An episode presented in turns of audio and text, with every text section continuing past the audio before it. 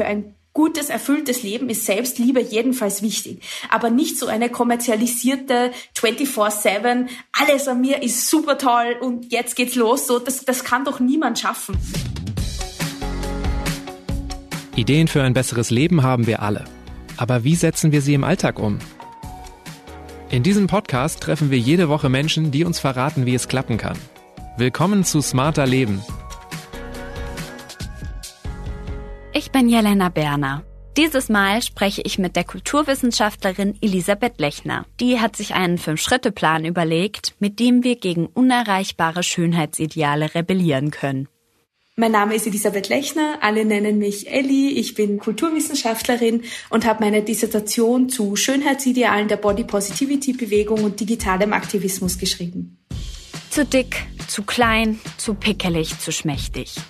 Viele Menschen gehen Tag für Tag mit ihrem Körper hart ins Gericht und versuchen sich mit Sport, Ernährung, Kosmetik oder sogar Eingriffen zu optimieren. Wie wir uns von dem Druck, ständig gut aussehen zu müssen, befreien können und warum Body Positivity eine schöne Idee, aber nicht die Lösung ist, darüber spreche ich mit Ellie in dieser Folge.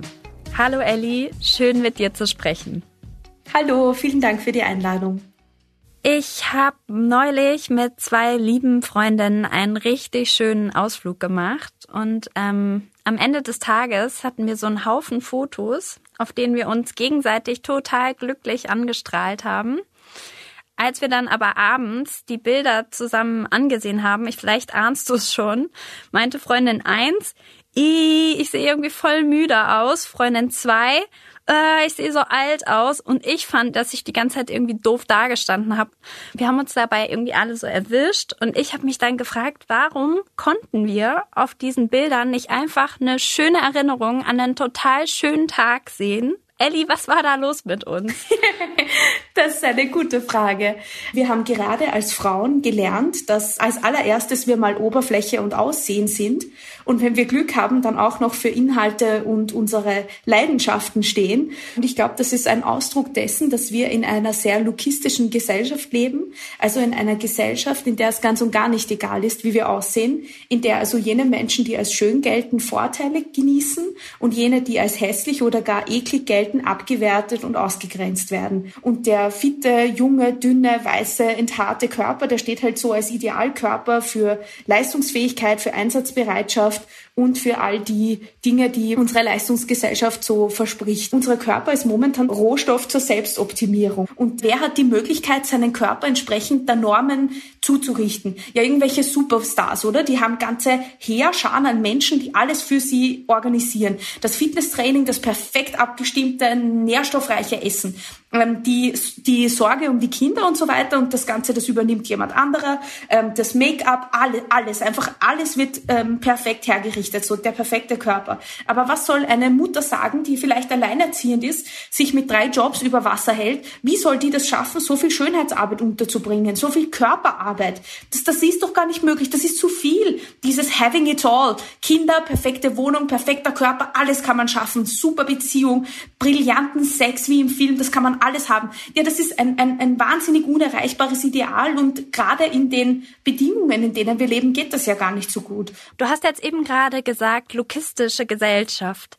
Kannst du diesen Begriff einfach nochmal einordnen oder erklären? Das kommt ja vom to look wahrscheinlich, vom Englischen. Ganz genau. Und das ist die Diskriminierung aufgrund des Äußeren. Also es gibt wirklich empirische Studien, die belegen, dass Menschen, die nicht als schön gelten, ganz krasse Nachteile haben. Also dass sie sehr, sehr viel schwerer haben, einen Partner, Partnerin zu finden. Man denke an Online-Dating und wie leicht man Menschen wegwischt, die eben gerade nicht so zu den Idealen passen dass äh, als nicht schön geltende Menschen es schwieriger haben, eine Wohnung zu finden, am Arbeitsmarkt benachteiligt werden, all diese Dinge. Und die, diese lukistische Diskriminierung, das ist so die strukturelle Ebene, die sich durch alle Institutionen unserer Gesellschaft zieht.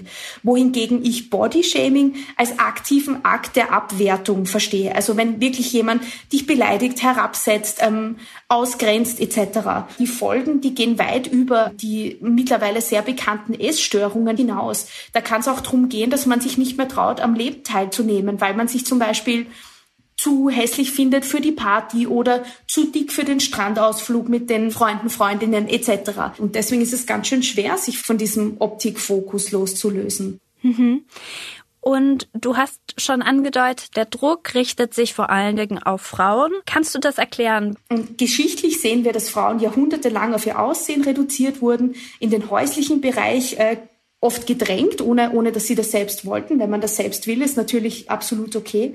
Und so für sich selbst und den Nachwuchs zuständig waren. Und wenn jetzt Frauen mehr sein wollen als äh, ihr Aussehen, wenn sie einfach für ihren Intellekt gesehen werden wollen, für ihre Leidenschaften, dann muss man heute noch immer mit Gegenwind rechnen. Hm. Mein Eindruck ist, dass aber auch für männliche Körper in den letzten Jahren der Druck zugenommen hat zum Beispiel besonders trainiert zu sein? Leiden nicht letztendlich eigentlich alle unter diesen sehr unrealistischen Ansprüchen? Ich würde grundsätzlich sagen, dass man in einer Gesellschaft, die noch immer patriarchal strukturiert ist, darauf hinweisen muss, dass gerade Frauen und queere Menschen noch immer stärker unter diesem Druck leiden und so gerade im Fall von queeren Menschen wirklich denen das Existenzrecht abgesprochen wird. Also da reden wir noch immer von sehr krassen Formen von Diskriminierung. Und gerade diese Objektifizierung von Frauen, dass man dann nur mehr ein wandelnder Busen und Hintern ist und eigentlich zu einem Objekt wird, das man einfach besitzen kann. So ist ja ganz oft noch immer ähm, die öffentliche Wahrnehmung, das ist der Anfang von Gewalt gegen Frauen. Also das ist noch immer etwas, das man besprechen muss, das wir leider nicht hinter uns haben. Aber ich gebe dir absolut recht, das belegt auch die Forschung. Gerade mit dem Aufkommen von sozialen Medien hat der Schönheitsdruck auch für Männer und alle anderen Geschlechter zugenommen. Ja, man konnte ja früher gar nicht so schnell Fotos machen, die auswerten und schon gar nicht mit so riesigen Menschenmengen teilen oder geschweige denn nachbearbeiten. Das war ja teuer, hat lange gedauert und jetzt können wir in kleinsten Details Details, wir können reinzoomen, nachbearbeiten. Natürlich hat das was verändert. Und darüber hinaus äh, muss man auch sagen, dass die Anforderungen auch an männliche Körper in diesem Kontext sehr viel stärker geworden sind. Also gerade im Kontext von äh, männlichen Körperbildern sieht man auch sehr stark, wie auch diese Trainings und so Fitnessindustrie, die will natürlich auch Profite machen. Und es gibt ganz, ganz, das wird dann im Namen der Gesundheit verkauft, aber es gibt mittlerweile ganz viele so Supplements und Präparate, die absolut nicht gesund sind, aber sich eben sehr stark verkaufen, gerade über auch so Influencer-Marketing.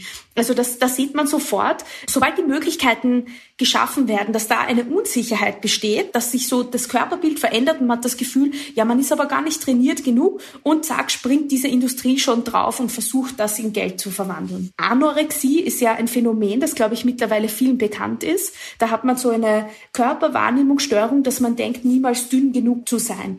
Und äh, äquivalent dazu gibt es am anderen Ende des Spektrums, in diesem Fall besonders für Männer relevant, das Phänomen der Bigorexie, also eine Wahrnehmungsstörung, dass man sich nie groß und baff und durchtrainiert genug fühlt. Ganz viele machen Sport, weil sie Kalorien verbrennen müssen und weil man irgendwelche Körperteile optimieren muss. Wie traurig. Total traurig. Was man sich da alles versperrt. Weil zum Beispiel man sagt, na Volleyball spiele ich sicher nicht, das verbrennt ja nichts, das bringt nichts, sondern ich muss genau das machen, was ich total hasse, weil ich so gelernt habe. Da habe ich tatsächlich auch nochmal drüber nachgedacht, ne? dass Sport ja auch sowas total Zweischneidiges sein kann. Es kann eigentlich uns unseren Körper näher bringen, aber uns auch von unseren Körpern entfernen, wenn es nur über diese Wahrnehmung der Äußerlichkeiten geht. Mhm. Ich kann hier noch hinzufügen, äh, ich hatte eine wirklich wahnsinnig fürchterliche Sportlehrerin, deren pädagogisches Konzept war öffentliche Beschämung.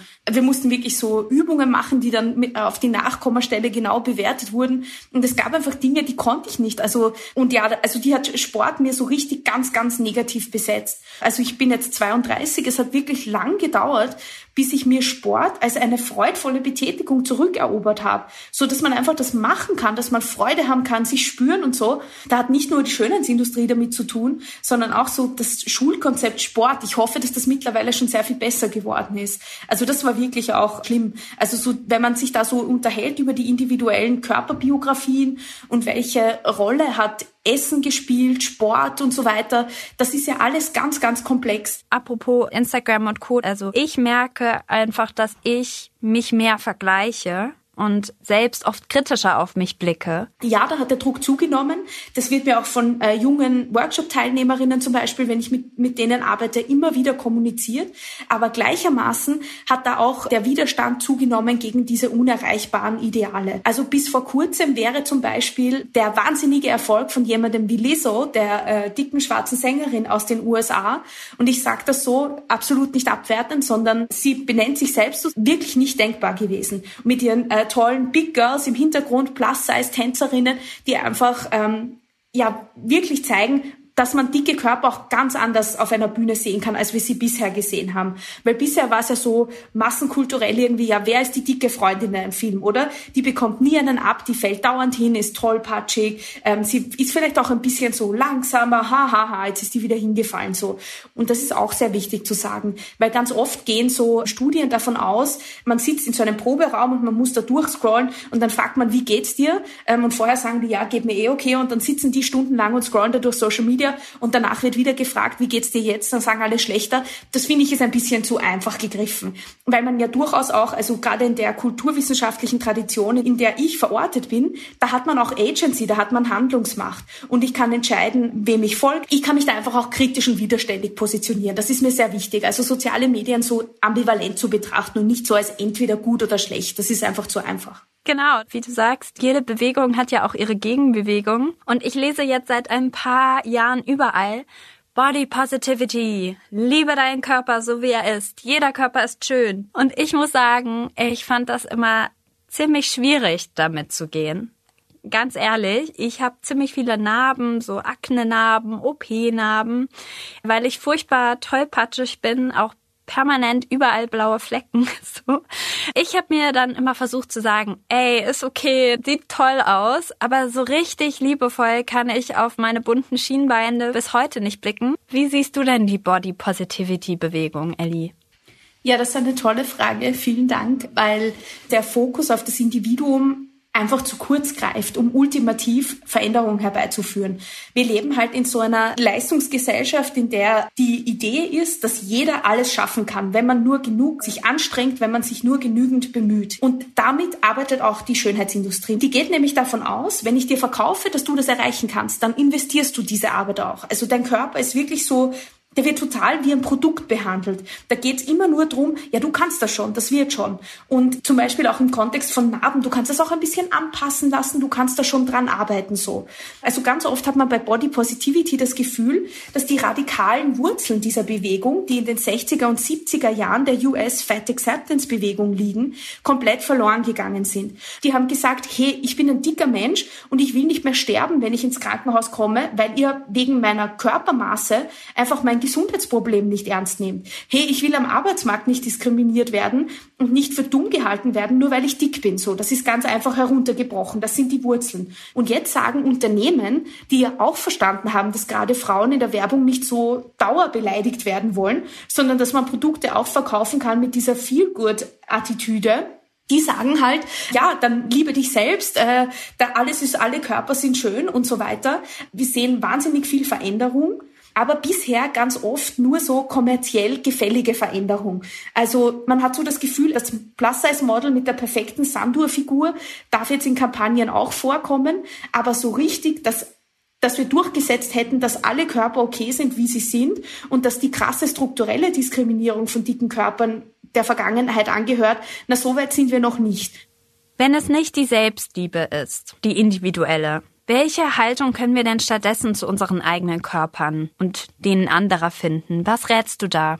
Ich würde sagen, für, für ein gutes, erfülltes Leben ist Selbstliebe jedenfalls wichtig. Aber nicht so eine kommerzialisierte 24-7, alles an mir ist super toll und jetzt geht's los. So, das, das kann doch niemand schaffen. Ich finde die Ideen, die Body Neutrality vertritt, auch sehr spannend. Viele haben, glaube ich, das Gefühl, dass Body Positivity so vorschreibt, du musst dich die ganze Zeit durchgehend selbst lieben. Und Body Neutrality kann mehr so sagen, hier, es ist okay, wenn du auch mal nicht drüber nachdenkst, wie du aussiehst.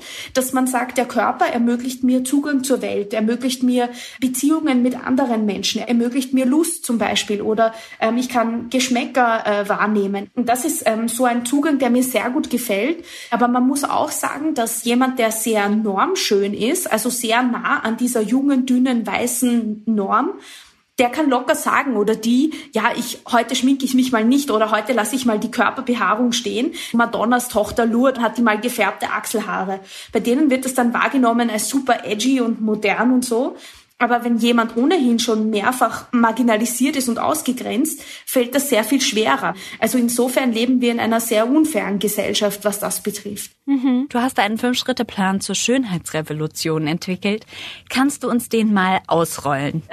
Das ist immer so in so ganz großen Worten, aber irgendwie muss man ja Buchkapitel benennen. Genau. Also der erste Schritt von diesem Plan ist mal informieren. Das ist eigentlich genau das, was wir gerade angesprochen haben. Mal zu reflektieren, was ist meine Rolle in der Gesellschaft? Was ist meine Position? Was habe ich vielleicht für Privilegien? Sarah Ahmed, die britische Kulturwissenschaftlerin, sagt, Privilegien sind ein Energy Saving Device, also sowas wie eine extra Batterie für den Alltag. Während ähm, junge weiße Menschen ohne Behinderung oft ganz ohne Hindernisse durch den Alltag kommen, müssen wirklich Menschen, die mehrfach marginalisiert sind, über ganz viele Hürden springen, um überhaupt an dasselbe Ergebnis zu kommen. Das heißt, wichtig ist, dass das Umdenken bei der Mehrheit anfangen muss, die diese Hürden ja gar nicht sehen kann, weil sie sie nie trifft.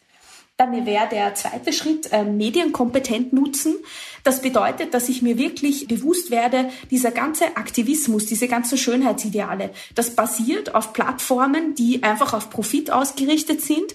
Meta, ehemals Facebook, möchte nicht, dass die Welt zu einem besseren Ort wird, sondern Meta möchte, dass wir besonders zielgerichtete Werbung schalten, dass auf die geklickt wird und dass sie ganz hohe Umsätze haben die haben kein Interesse, Aktivismus zu befördern. Also, erster Schritt zur Schönheitsrevolution, informieren und die eigene Position reflektieren.